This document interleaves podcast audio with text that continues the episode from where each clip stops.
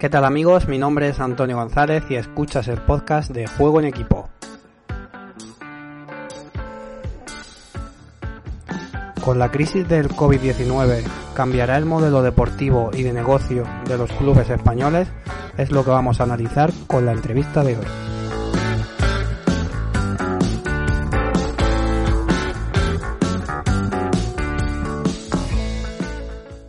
Hoy vamos a hablar de fútbol y vamos a hablar del fútbol que viene a partir de la crisis por el COVID-19.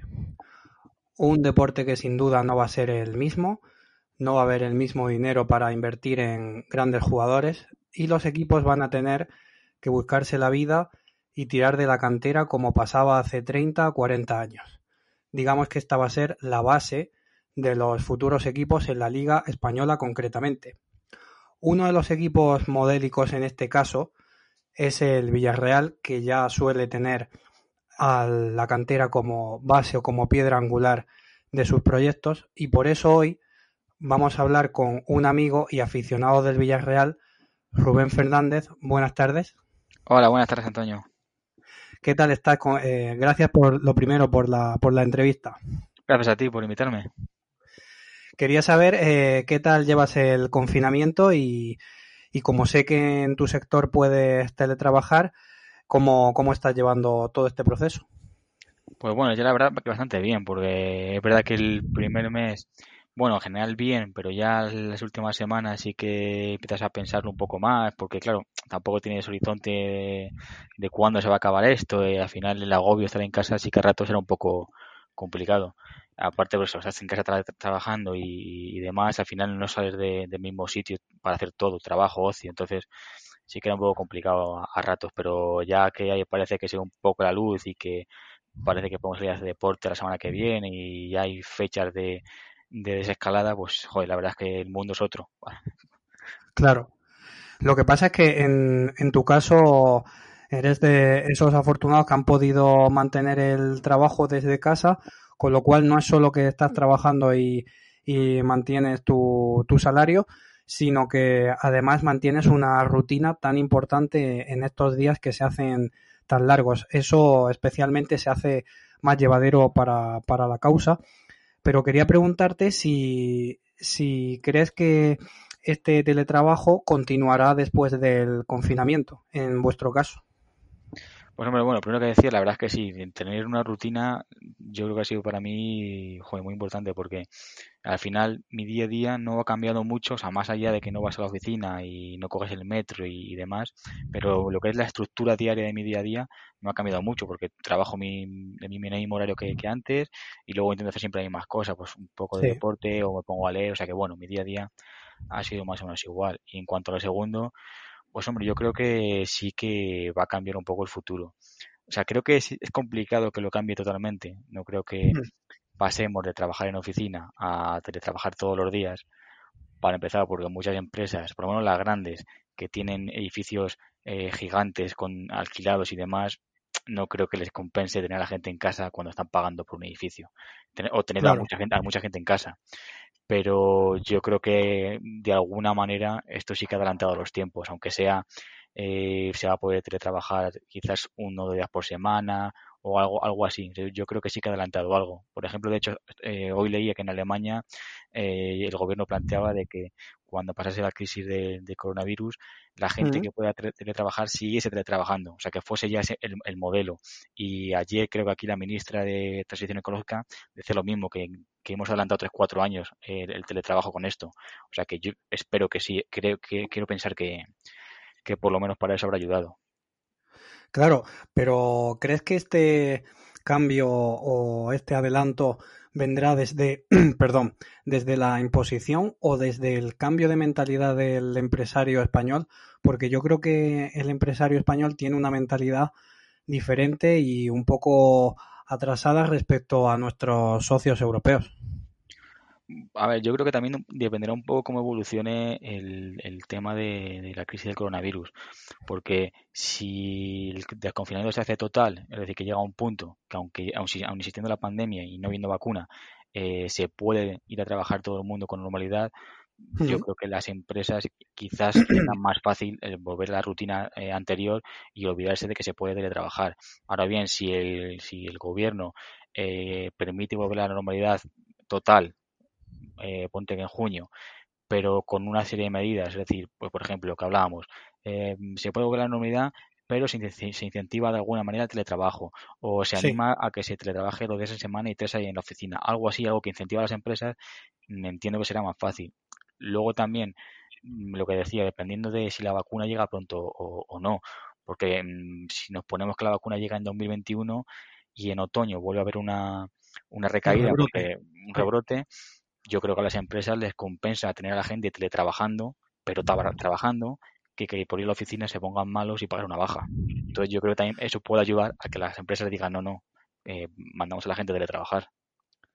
Está clarísimo. Sí. Y vamos a hablar de, fútbol porque eh, a mí la primera pregunta y más curiosa, que de hecho no sé por qué es así, tú eres madrileño y residente en Madrid, ¿por qué eres del Villarreal? La verdad es que es una pregunta un poco difícil de contestar porque yo creo que no hay una explicación clarísima que diga, mira, por esto, porque no tengo familia allí, no tengo relación eh, con, con Villarreal, ni nada por el estilo que digas, bueno, pues hay una explicación racional. Eh, yo de pequeño me, empezó a gustar. Eh, además, yo recuerdo que en aquella época, cuando el Villarreal está en segundo, el año que sube primera por primera vez, o sea, el año 98, claro, no había internet no había, era un equipo de segunda división, no aparecía en la tele, eh, aquí en Madrid, el que había del Villarreal era cero, solo lo que veías por el teletexto, entonces que te queda, un poco tenía yo con el, con el Villarreal ninguna relación directa que me hiciese sentirme del Villarreal. Pero yo creo que de pequeño me empezó a gustar. Me empezó a gustar, no, sé decirte por qué exactamente, no sé si me gustaría el nombre, no lo sé, porque eres un crío, tenías 6, 7 años cuando me empezó a gustar. Eh, el caso que me empezó a gustar, empecé a seguirle, pues ya te digo, por el teletexto, porque era la única fuente de información que tenía. Y, poco a poco me, empecé a enganchar. Yo creo que también es verdad que en el, fútbol, mm, al final, eh, lo racional es un poco alejado de lo que es la pasión del, fútbol. Al final eres de, lo que sientes, entonces es difícil explicar por qué. Está claro. Pero tú eras del Villarreal o comenzaste a ser del Villarreal cuando subió a primera o ya desde segunda división? Pues mira, yo lo que recuerdo, claro, yo de pequeño, eh, mi familia es del Real Madrid y mis amigos del barrio eran del Real Madrid en general. Entonces, claro, yo era del Real Madrid. Sí. Pero ya te digo, con 6, 7 años, en el año 97 o así, me empezó a gustar. No sé, ya te digo, empezaría a verlo por el mirando el teletexto o, que era por donde en ese momento tenías la información del fútbol. Porque claro, no, no había, lo que te digo, no, en la tele no había tantos programas de deportes como ahora ni, ni de lejos y internet no, no había en las casas. Entonces, toda la información era por, por texto. Entiendo que me empezaría a gustar, me empecé, me empecé a aficionar a, ver cada semana los resultados y demás, y poquito a poco le empecé a coger como cariño. Eh, entonces, es verdad que, en aquella época era un poco difícil ser de algo diferente que no fuese el Madrid, porque en el 98 el Real Madrid es cuando gana la, séptima, si no me equivoco. La séptima, sí, sí. Entonces era complicado hacerse de, un equipo. Y más, y más siendo de, Madrid, claro. Y, Madrid, y teniendo tu familia toda de Real Madrid y tu, tu ambiente. Claro, o sea que era un poco complicado. Esos primeros años fueron un poco de transición entre lo que yo sentía, que era cada vez que me sentía más de Villarreal, y lo racional que, me decía que, claro, qué vergüenza cómo va a ser de un equipo que nadie conoce, cuando, cuando el equipo de tu ciudad está ganando. Claro. También ese, ese crecimiento paulatino del, del Villarreal y esa mejora continua cada año, pues supongo que hizo que, que creciese en ti la pasión por el, por el equipo, porque obviamente a todos nos gusta que nuestro equipo gane y cuanto más gana, más orgulloso te sientes, aunque si lo quieras acompañar cuando, cuando pierde también, pero cuando gana es importante y te hace sentir pues muy orgulloso y viviste como esos primeros años del, del Villarreal bueno y también eran tus primeros años como aficionado, entonces yo creo que por eso también te sientes más identificado. ¿Y sueles eh, viajar a, ver partidos allí?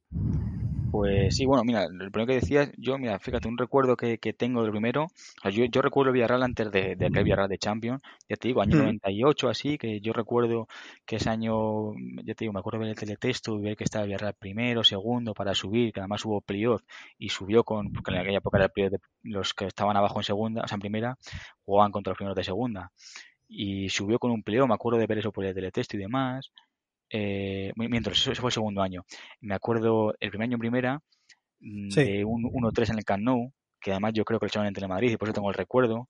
O sea que sí me acuerdo los primeros pasos del Villarreal, que luego ese año volvió a bajar y, bueno, fue lo que te decía de ver el Villarreal en segunda, el, el con la Extremadura y demás. O sea que sí que tengo recuerdo de segunda división. Eh, luego, bueno, pues es verdad que al final son años más buenos, pero bueno, imagino que después lo hablaremos. En cuanto a lo de ir, sí, yo mm, todos los años intento ir al menos una vez y sobre todo desde el año 2013, el año de segunda división, el último año de segunda división, el Villarreal hizo eh, una cosa que llamaron carnet groguez, el, carnet simpatizante del Villarreal, eh, para la gente que queramos de fuera. Entonces, con ese carnet, eh, que, es, que es bastante barato, te permitían ir a un partido al año al que tú quisieras, con, con una persona, gratis. Luego, además, otro partido que ellos elegían hacían el día del simpatizante y también te invitaban a ir con actividades, comida y todo, y todo el, el tema. O sea que al final puedes ir un par de veces gratis.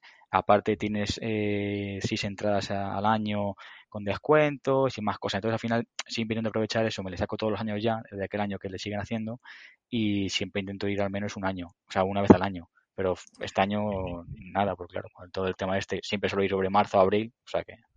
Claro, lo tenías planificado y, no has podido. Claro. También además el, el, viaje es bastante largo. Supongo que iría más a menudo si fuesen 200, 300 kilómetros a lo sumo, pero es que estos son bastantes más. Claro, al final, a ver, tampoco está tan tan lejos, porque son unas cuatro horas o así, pero o sea, sí que es verdad que, bueno, al final no es para ir, bueno, que te no es para ir y volver en el día, lo he hecho más de una vez, de ir a partidos que eran mejor a las 5 de la tarde y por la mañana y volverte por la noche, sin hacer, eh, sin hacer noches ni nada, o sea que bueno, se puede hacer, pero es verdad que son mm, viajes largos que a mí por lo menos me resulta más cómodo hacerle en esta época, por ejemplo, marzo-abril, que hace buen tiempo, los días son largos, que meterte en invierno con lluvia a, ir para allá, por ejemplo. Está eh, clarísimo. Entonces al final... Y, Sí, dime. No, ya te digo nada, que, yo lo decía que al final pues este año no, no he podido ir. Bueno, esperemos que puedas retomar eso pronto. ¿Y cuál es el, el mejor recuerdo que tienes del, del Villarreal cuando estuvo en Champions? Pues yo creo que sí, sí, pero no. O sea, sí, porque sí que lo, lo recuerdo como lo recuerdo desde, la posición de hoy como algo de, mucho orgullo eh, aquel partido de, de Champions el de ida con el Arsenal eh, le recuerdo bien de verle por la tele eh, el segundo también el partido de cuartos con el Inter. Pero es verdad que era más pequeño y a fin de cuentas yo en esa época tendría 13 años o así 13 14 años. Eres más pequeño, no, no eres tan, tan, consciente de lo que significa eh, lo que está haciendo el equipo. Claro, no tan consciente de lo que significa lo que está haciendo el equipo, eh, eres pequeño. Entonces, yo creo que no lo disfrutas tanto y no, no entiendes tanto que lo que estás viendo es algo trascendental. Entonces, sí lo que es verdad que lo disfruté, pero más desde la perspectiva de ahora, de que te sientes orgulloso, más que del propio momento. Entonces, quizás el, el momento de más felicidad pues fue el año de, del ascenso y, ni siquiera el partido de, del ascenso final, que, estuve en el campo, estuve en, el Madrigal viéndole. Sí. En el partido contra la Almería, que ganó 1-0.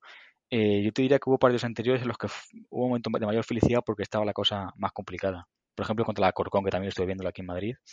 Eh, partidos más agónicos, ¿no? Los que estaba la cosa no tan, tan cerca.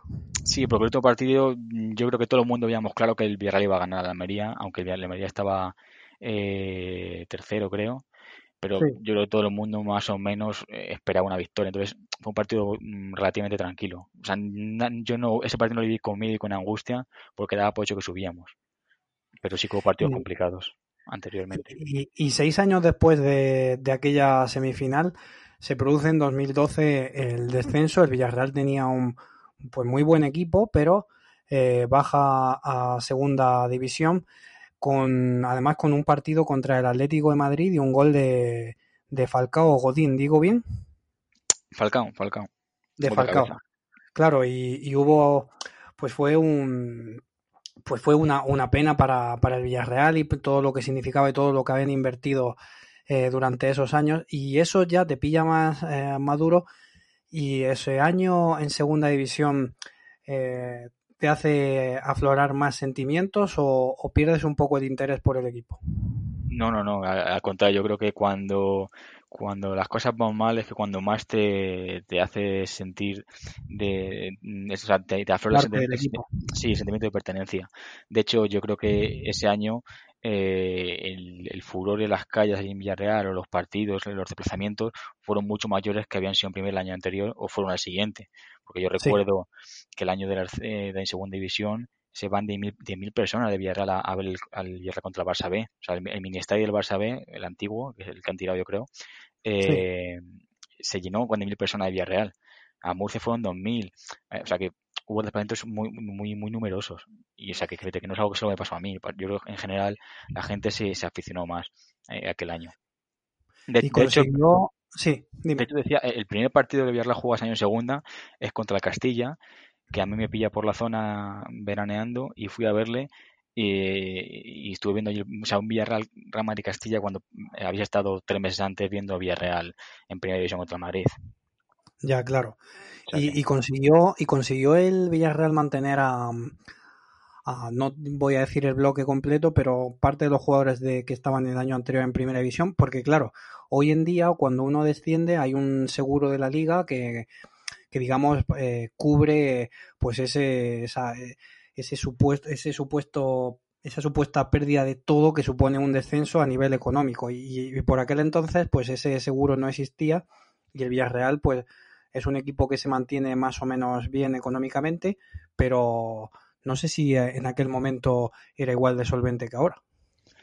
Pues mira parte de eso fue o sea, una pequeña pequeño porcentaje de, de, lo que estás diciendo tuvo que ver también con el descenso, porque el año, el año que se baja, o sea, justo el año anterior, claro, el Villarreal en verano necesita hacer una venta para cobrar el, presupuesto. Porque Villarreal, sí. pues lo que tú dices, es un equipo que tiene por norma que tiene que tener un equilibrio presupuestario, no quiere tener deudas, entonces al final eso te obliga a, a cobrar las cuentas. Entonces, en ese momento Villarreal necesitaba vender un jugador. Entonces la idea del club era vender a Rossi, porque sí. era por el que más dinero podían sacar y querían venderle. Pero el entrenador en ese momento, Juan Carlos Garrido, eh, pensó que vendiendo a Rossi perdía más potencial que si vendía otro jugador como Cazorla, porque pensaba que el, encontrar un delantero del nivel de Rossi era mucho más complicado que encontrar un medio centro que pudiese suplir a, a Cazorla, porque él pensaba sí. en suplirle con De Guzmán y se lo fue le ocurrió. Entonces convenció al club de no vender a Rossi, eh, vender a Cazorla, que se fue al Málaga ese año y se, tra se trajo a De Guzmán. Eh, bueno, la desgracia se cernió sobre Villarreal porque de Guzmán no funcionó, fue un año desastroso para él, pero es que. Rossi en octubre contra Madrid en el Bernabéu se lesiona para seis meses. Bueno, ya y luego se volvió a romper, o sea que ya no volvió a jugar nuevo con el Villarreal. O sea que al final vendes a, se te quedas con Rossi porque piensas que es un activo mayor y es más difícil reemplazarle y se te rompe y te quedas sin los dos jugadores. Hasta el momento de la lesión, yo recuerdo que Rossi era un, un puntal en, en la liga, era un delantero de, de primer nivel y esas cosas pasan en el fútbol, esas lesiones eh, repentinas que obviamente no entran dentro de la planificación. Sí, y una pregunta, sí. No, y pues a, a, lo que iba es que ese año eh, el Villarreal, ya te digo, se queda sin sus dos mejores jugadores, uno porque lo vende y otro porque por no decidir venderle se queda y se lesiona. Y yo creo que el Villarreal cuadró las cuentas y el año siguiente pues pudo mantener a, a Sena, que se quedó, pudo mantener a Bruno porque a Bruno se, se queda porque le renueva para seis años. Y me imagino que también un, un, buen sueldo porque Bruno ese verano que Villarreal está en segunda o sea Villarreal baja en mayo ese verano en junio está con la selección española. O sea que era un jugador de nivel top. Eh, renueva a Bruno al final mantiene se, se queda se quedó Cani o sea que se quedaron jugadores muy importantes gente de la casa eh, claro, tenía, un equipo, tenía un equipo de primera división en segunda división. Sí, los jugadores y, que me están nombrando y gente de la casa. Yo creo que fue muy importante sí. en segunda fichar gente de la casa. O sea, porque en el lateral derecho fichó a Javi Venta, que estaba en el Levante y volvió a casa. Eh, la portería eh, se quedó con Juan Carlos, que estaba que estuvo cedido en el Elche, pero era de la casa. Pero al final uh -huh. fue un equipo de gente, de gente que sentía los colores y yo creo que eso fue vital para que el equipo subiese. Claro, eso es, eso es fundamental. Y una ciudad de cincuenta y pocos mil habitantes como es Villarreal, con muchas empresas eh, alrededor y demás y, mucho dinero que se mueve alrededor, ¿cómo, ¿cómo puede mantenerse en primera división y tener un equipo siempre competitivo? ¿Cuál crees que es la clave? Yo creo que aquí tiene que haber mucho que, mucho que ver la, dirigencia. Eh, al final hay equipos que lo cogen empresarios porque tienen interés de, de a través del club eh, alcanzar sus propios intereses personales y, conseguir negocios y Villarreal es un caso diferente. Es, es, un proyecto deportivo en el que el presidente y la gente que, que lo rodea en, el estado de la dirigencia, eh, lo que la idea que tiene con el club es, es algo mm, personal, es, es una idea eh, más allá de los negocios, sino algo plenamente deportivo. Entonces yo creo que eso ayuda mucho. De su pasión por su pasión por la ciudad y por yo creo que claro, yo creo que ayuda a que tu idea como, como dirigente no es ganar dinero, sino tener un equipo de fútbol que funcione bien. Luego, aparte de eso, eh, y luego eso te lleva a que se apueste por la cantera en este caso, a que se apueste por continuamente mejorar las instalaciones, no solo la ciudad deportiva, que el Villarreal tiene dos ciudades deportivas, o sea, no es que tenga una, es que tiene dos ciudades deportivas en, la misma, en, la misma, ciudad. El campo de fútbol que no tiene nada que ver con hace cinco o seis años, o sea, continua mejora de todo, tanto las instalaciones como... Sí, a nivel de infraestructura invierten bastante y lo hacen bien, sí. Y mm, se acaba de conocer la, noticia que el gobierno francés eh, ha parado, ha paralizado el fútbol en Francia y hasta septiembre. Eso significa que la liga eh, francesa queda suspendida y veremos a ver qué pasa con los equipos franceses que están en competiciones europeas si finalmente se juegan en agosto. Pero ¿qué crees que debe pasar o cómo se debe eh, desenvolver la, la temporada en España? Hombre, yo entiendo que lo normal sería que acabase de, alguna manera. Yo, en Alemania también creo que he leído que el gobierno ha dicho que, aunque haya algún caso de coronavirus entre los jugadores, si es aislado se va a seguir jugando. Entonces, no sí, sé. Sí, eso lo han comentado, sí. Entiendo que, de, que tendrán que ponerse de acuerdo entre todos los países, porque no tiene sentido que cada país haga una cosa, porque al final el fútbol europeo es común. Entonces, en tu liga puedes hacer lo que quieras, pero si luego tienes que mandar equipos a Europa o se tienen que acabar la Champions y la Europa League, pues entiendo que tendrán que ponerse de acuerdo de alguna manera, porque acabar las competiciones dando las fórmulas creo que tampoco tiene sentido cuando ha habido mucha inversión por parte de los equipos. No, e, está clarísimo que antes o después se va a acabar. También es que yo creo que a nivel interno, o sea, es fácil que, que el fútbol alemán se acabe por su cuenta, que la Liga Española se termine eh, por nuestro lado, pero cuando ya tienes que juntar varios países para eh, terminar una competición como puede ser la Champions o la Europa League y ahora mismo mm, no está permitido viajar y vamos a ver en qué situación se encuentran las aerolíneas, los países, pues es mucho más difícil pensar que una competición como la Champions League, por ejemplo, pues se pueda eh, terminar, pero la liga yo creo que antes o después se terminará. No obstante, en, en Alemania ah, iba a haber fútbol ya para el 6-8 de mayo, ese fin de semana, y lo han ido alargando y ahora estamos hablando de la semana siguiente o dentro de dos semanas más, o sea, mitad de mayo, finales de mayo.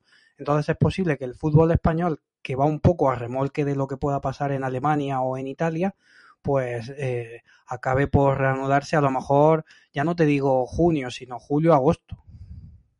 Yo eh, espero que sí, porque yo creo que no tendría ningún sentido eh, acabar la temporada según está. Tú no puedes, ¿qué haces con los equipos que, que van a quinto? Le mandas a Europa League. Y si está a un punto del cuarto, o en el, caso que actual, que el Getafe va a quinto, pero sí, por sí, no cuenta para verás. Eso es.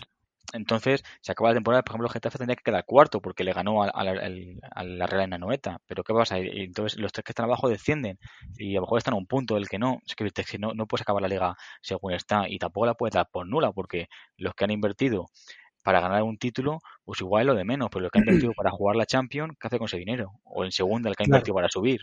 O sea, tienes que acabar de alguna manera.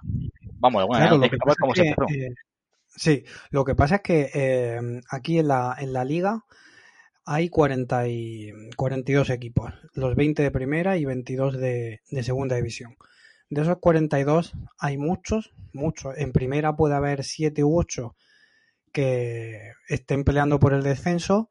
En segunda hay dos que están primero y segundo clasificados, más todos los que puedan o quieran evitar el, el descenso. Digamos que si se intentase llegar a un consenso, todos esos equipos que les interesase parar la competición y anularla, podrían ponerse de acuerdo para decir, no, yo no juego y esto queda anulado y la temporada que viene pues es una nueva como estaba la cosa. Puede darse ese caso. Claro, puede haber más equipos que les interese no, no jugar, efectivamente. Porque al final los que más les interesa jugar, pues serán los 5 o 6 que, que pueden estar arriba en segunda, o que más han invertido para estar arriba en segunda, me refiero, mm, y, los, y algunos que hayan invertido para jugar la Champions o algo así. O sea, quizás haya más equipos que, que les interese parar y que se acabe la liga el año que viene será otra, pero no sé, lo veo Lo que pasa, lo que pasa es que Tebas, creo que ha comentado que mm, Tebas piensa que se va a terminar la liga y es lo que pensamos todos, pero ha dicho que ningún club piense que si no se termina esto no habría ni descensos ni ascensos. O sea que el equipo que esté en descenso va a descender, el equipo que esté en ascenso va a ascender y, y que para que digamos un poco evitar ese complot que podría haber en caso de, de poder anular la competición. Yo creo que va un poco los tiros por ahí. Pues sí, puede ser, puede ser, claro. Es que al final, eh, si cada uno va a pensar por su, por su interés y no hay alguien, en este caso la liga o, o, la federación, que avise de que eso, lo que tú dices, no, si, si se ponen de acuerdo para no jugar, las reglas se van a, se van a mantener y si va a acabar la liga según esté, pues al final los equipos, cada uno va a buscar lo que más le compensa deportivamente y, y, no tiene sentido que quizás que equipos que tengan 10 puntos y vayan últimos, mm, ya no digo primera y segunda, es que también está segunda B y tercera y preferente, se salven, por Total. ejemplo. No tendría mucho sentido. O sea, pero claro, tampoco tiene sentido acabar la liga según está, sin jugar eh, lo que queda. Luego está el peligro de que si juegas y un jugador eh, coge el coronavirus, ¿qué haces? Como lo dice Alemania, ¿sigue jugando o, o no? O sea, es que, no sé, es complicado. Claro, habría, habría, eso ya será, digamos, otro, otro caso que tendrán que pensar eh, como posible factor de riesgo, pero yo creo que hace bien pensar en, en, reanudar la competición. No digo lo antes posible, pero sí cuando, cuando se pueda, porque hay mucho en juego económico, social y, y, y de todo. Pero eh, esta, esta crisis del coronavirus, obviamente que afecta mucho a todos los sectores y el fútbol es uno de ellos, va a hacer que, que los clubes pues pierdan potencial económico y que los fichajes que antes valían 100 millones a lo mejor ahora valen 40 y que los clubes que tenían un presupuesto de mil millones o 800 a lo mejor por los derechos audiovisuales o por lo que sea, ese, ese presupuesto baja a 500, vamos a suponer. Esto hace un poco que los clubes se empiecen a fijar y que vayan a mirar al mercado nacional y a potenciar el, el trabajo en la cantera. Y el Villarreal, como, hemos, como he dicho al inicio, es un club que ya tiene muy buen trabajo hecho en este punto y que, y que se basa básicamente en ello. ¿Tú cómo crees que le puede beneficiar? Pues yo creo que si se mantiene la crisis que, que, que preceda al coronavirus eh, durante más de un año, más de dos, yo creo que eh, le puede beneficiar a Villarreal mucho, porque al final lo que se va a potenciar es el proyecto de cantera y el Villarreal ya lleva 10 años de adelanto al resto. O sea, tú hoy por hoy, eh, potenciando los jugadores que vienen de abajo, no te da para terminar de competir por ganar, por ejemplo, un título, porque no es lo mismo competir con un medio centro que te ha costado 50 millones o, o 20 que competir con un chaval que, que, sube del B. Entonces, es verdad que siempre te falta ese pasito que le dan los años. Y al final, en este fútbol de ahora, eh, en el que se pagan millonadas por los jugadores, cuando el chaval ya tiene un par de años de experiencia y te vale para competir en el nivel, viene un club y se le lleva. Entonces, claro. si, no hay, si no hay dinero para que eso ocurra y tú puedes mantener, a, en este caso, por ejemplo, a Chuguece, o voy a poder mantener a Rodri el, el, año pasado, pero este año, por ejemplo, puedes mantener a Chuguece, puedes mantener a, a, Morlanes cuando en un par de años esté a, a nivel de ser un centrocampista, yo creo que, que porque ahora mismo es, un, es va con la sub-19, es capitán de la sub-19 o era capitán de la sub-19. O sea, tienes muchos jugadores de ese nivel. Tiene muchos jugadores que vienen por debajo. En el B tiene, tienes cuatro o cinco jugadores que vienen siendo titulares con las, con las selecciones inferiores. Si no tienes competencia que te los pueda quitar porque hay dinero, en cuatro, cinco, seis años el Villarreal puede tener un nivel para estar cubriendo por cosas eh, más grandes que jugar la Champions o que intentar jugar la Europa League, sino intentar ganar algo yo creo que sí le puede beneficiar, pero dependerá de cuánto dure la crisis. Claro. A ver, yo creo que dos o tres años el fútbol pues simplemente, siempre va a estar como, como a un nivel alto dentro de la sociedad en general, pero va a bajar bastante de lo que de lo que había sido, lo que estaba siendo en los últimos años. Lo que pasa es que, claro, si miras al mercado nacional, el Villarreal lleva todos esos años de adelanto, otros equipos también trabajan muy bien las canteras, pero si ahora todo, de repente todos los equipos dejan de tener dinero y de poder fichar en el extranjero, todos van a mirar a, España, todos van a mirar a su cantera y a las canteras de otros equipos y a las canteras de, otros equipos dentro y fuera de España. Y, y, si esa es una de las bases que, o uno de los pilares del éxito del Villarreal, ¿En qué se puede basar ahora ese éxito si encuentras más competencia en lo que tú eres fuerte? Bueno, yo creo que eh, tener una buena red de ojeadores y tener eh, un buen programa de formación, tener residencia, como en el caso del Villarreal, para atraer a la gente, lleva muchos años. Entonces, yo creo que aunque los equipos ahora se pongan a mirar el mercado nacional y se pongan a, intentar fichar jugadores de, de León, de Valladolid, de Sevilla, de todas las partes de España, creo que es complicado si no tienes esa estructura montarla de un día para otro. Entonces, los equipos que llevan adelanto, que llevan ya muchos años trabajando en eso, van a tener una ventaja importante. Luego, en cuanto al tema económico, también el, equipo que está saneado va a tener eh, mayores posibilidades de ofrecer buenos, buenos salarios, un buen futuro a esos chavales que no puede ofrecer otros equipos. Aparte que ya tiene las instalaciones, que tienes, por ejemplo, Villarreal, tiene residencia para la gente que es de fuera. Los chavales estudian en la ciudad deportiva, conviven con los jugadores del primer equipo y estudian en el instituto que está enfrente. Entonces, eso otros equipos no, no van a poder eh, hacerlo en un día, ni en un año, ni en dos. Entonces, esa ventaja yo creo que la va a seguir teniendo. Aparte que en el caso de Villarreal ya tienes una cantera potente en la que tienes jugadores eh, importantes en todas las categorías de la selección española. Es que Villarreal tiene gente en la sub-19, la sub-19, la sub-18, la sub-17 y gente que son eh, los números uno. Claro. vamos, que, son de los buenos de la sección, me refiero. Por ejemplo, Jeremy Pino, que hace poco salía en el AS, creo, una noticia sobre, sobre el chico este, que es su 19 y está entre el Villarreal B, el C. Decirte que, que ya tiene Villarreal por detrás viniendo jornadas buenas de chavales, más allá de la que ya está subiendo o la que acaba de llegar. Entonces, yo creo que. ¿Y, de qué, ¿Y de qué manera crees que pueden eh, protegerse a, a estos. a este a estos jugadores dentro del equipo? O sea, ¿de qué manera puede proteger el, el Villarreal el hecho de que un club superior y que viene con más dinero intente llevarse a tu jugador que a lo mejor no tiene ni la mayoría de edad? Pues mira, eso ha pasado. Por ejemplo, el Villarreal ha roto relaciones con el Atlético de Madrid y con el, y con el Bilbao también, porque le han quitado un par de jugadores eh, en proceso formativo que no tienen contrato. Entonces, les ha pagado, se les ha llevado y eso pues eh, por lo visto es una aparte es una norma no escrita del fútbol en la que no te puede llevar jugadores que, que aún no son profesionales y, demás eh, bueno algo así. O sea que es, es, una cosa un poco complicada por el caso es que ha roto relaciones con el Eti y con el Bilbao por un par de jugadores. Entonces yo creo que en el caso de que de que haya crisis y haya más equipos que, que intenten hacer eso.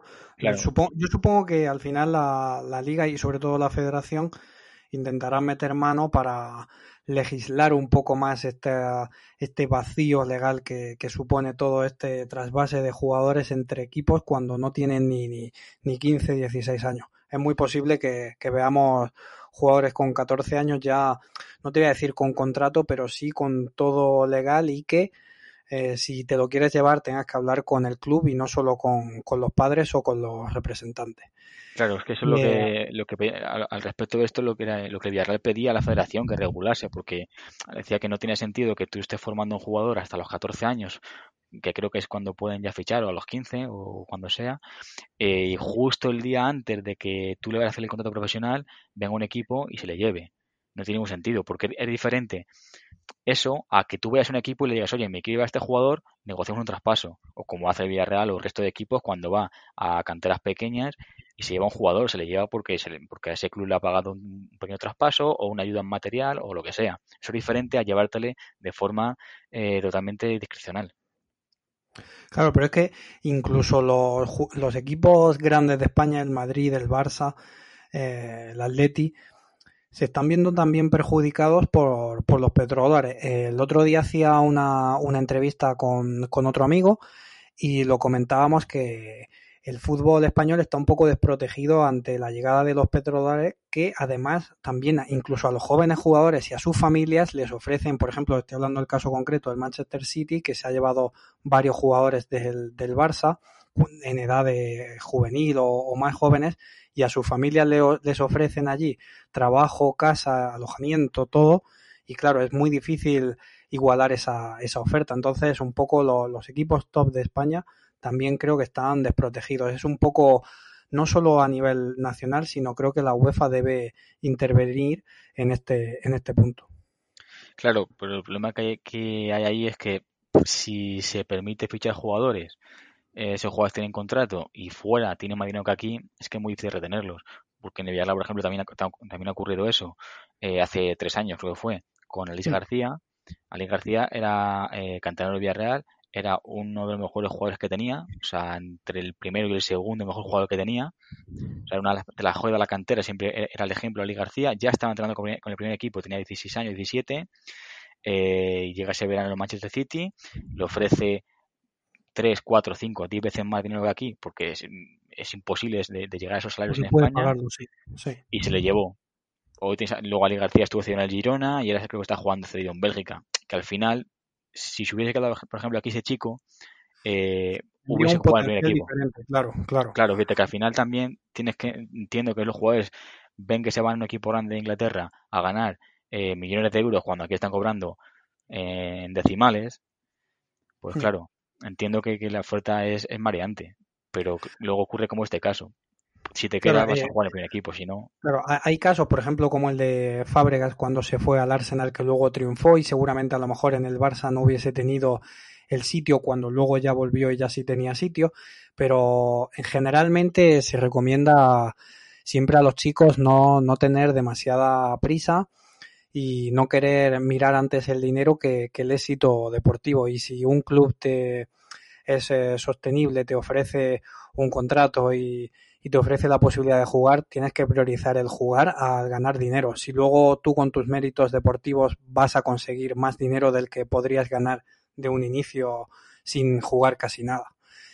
Eh, yo quería preguntarte para ir terminando con la, con la entrevista, porque estamos hablando que el Villarreal tiene un, un equipo de, de ojeadores muy grande y un sistema y una infraestructura muy, muy bien creada, pero claro, ahora eh, entre el confinamiento, entre que no se sabe cuándo se reanudará el fútbol y de qué manera, no se sabe si, porque claro, la liga es una cosa y el fútbol amateur y el fútbol de, de niños y de jóvenes es otra. Entonces, en el caso concreto del Villarreal, que siempre está ojeando a chicos de tercera división, de, de, de juveniles, de infantiles y demás, pues esos ojeadores ahora mismo no podrán hacer ese trabajo a priori. ¿Cómo crees que se van a adaptar la nueva forma de, scouting? Yo creo que en ese caso va a haber un problema grande porque yo no tengo tan claro de que el fútbol base vaya a volver. igual que sí creo que el fútbol profesional acabará la liga, entiendo que la siguiente, si se puede acabar esta, entiendo que empezará, aunque habrá que ver en otoño cómo está eh, el tema. Yo esta chica la doy por hecho que en verano se acabará de alguna manera, pero la nueva temporada veremos cómo está en otoño la situación el fútbol base no tengo tan claro de que se vaya a volver a jugar hasta, hasta que no haya vacuna, ¿eh? la verdad. Porque es, al final si hay eventos deportivos en cada barrio, de cada categoría, tienes a niños, a padres eh, en campos llenos. Entonces yo creo complicado que, se vaya a retomar. Sí, sí. Eh, yo el otro día hablaba con, con Mr. Scouting, que es un, un youtuber y un entrenador de fútbol a nivel formativo y me comentaba lo mismo. Decía que él no sabía cuándo iba a retomar su, su actividad por esto que estás comentando y porque obviamente los niños parece ser, y pongo ese parece ser entre comillas, son una bomba de relojería a nivel eh, viral. O sea, no, no sabes si tienen el virus porque no desarrollan ellos en principio eh, los síntomas, pero sí lo pueden transmitir. Entonces es un poco ese miedo de que si ni siquiera sabes cuándo van a retomar las clases y de qué manera, pues las actividades extraescolares y deportivas de, con mucha aglomeración, pues mucho menos. Claro, es que además eh, ya no solamente que es que haya en el campo, si es fútbol 7, por ejemplo, que sean alevines, que haya en el campo 14 niños, más los que tienen el banquillo, que ponte que haya 25 niños. Es que son 25 niños, cada uno con al menos un padre en la grada. Es que al final es, que es mucha gente. Es que hay mucha gente en un campo. Yo no, yo no creo que se vaya a retomar, a salvo que haya vacuna o que haya o que haya un, medicamento que, pueda paliar el coronavirus hasta que encuentre vacuna, yo creo que el fútbol formativo no se va a retomar. Y en el caso que se retome, por volver a la pregunta, eh, que pongamos que se retoma y solo puede ir un padre por niño, o sea que no pueden ir ojeadores ni demás, yo creo que en el caso del Villarreal eh, lo tendría algo más sencillo en el sentido de que tiene muchos clubes convenidos a lo largo de España eh, al final, pues a lo mejor tú no vas a ir a, León a buscar a un chaval, pero sí puedes ir a, Torre Pacheco, que tiene un equipo, un club convenido, y decir, bueno, pues tiro de lo que de lo que sé que, conozco ya. O Entonces, bueno, ahí, ahí los equipos que tienen clubes convenidos lo van a tener más sencillo. Pero bueno, digo, veo complicado que se retome. Bueno, veremos a ver cómo, cómo se desenvuelve todo. Eh, Rubén, ha sido un placer contar contigo en esta entrevista. Quería darte las gracias por tu, por tu tiempo y desearte pues que sigas eh, pudiendo trabajar de la misma manera y un feliz confinamiento y que podamos volver a la actividad normal lo antes posible. Gracias a ti por invitarme y lo mismo digo. Vale, y que mucha fuerza para el Villarreal y espero que puedas eh, seguir cumpliendo tu, tu sueño de cada año ir a verlo y veremos a ver si es este verano. Un saludo y cuídate mucho, hasta la próxima. Un saludo, hasta luego. Adiós.